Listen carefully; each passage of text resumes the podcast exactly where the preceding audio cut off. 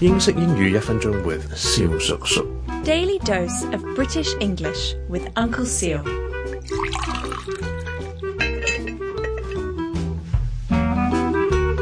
Ladies and gentlemen, boys and girls, it is Uncle Sue again. 有网友问萧叔叔，唔系啊嘛，英文点讲？How do we say it in English？嗯、一个好英式常见嘅讲法咧， 在呢? You can't be serious You can't be serious, okay? You can't 即系 cannot, okay? You C A N apostrophe T. You can't be serious, S E R I O U S. 你冇可能是认真的。咁当然有好无数嘅方法可以讲话唔系马利咁嘅意思，但系就呢个系一个好常听到嘅。例句，如果萧叔同你讲系话佢重二百一十磅嘅话，咁你可以同佢讲：You can't be serious. You, you don't look that fat.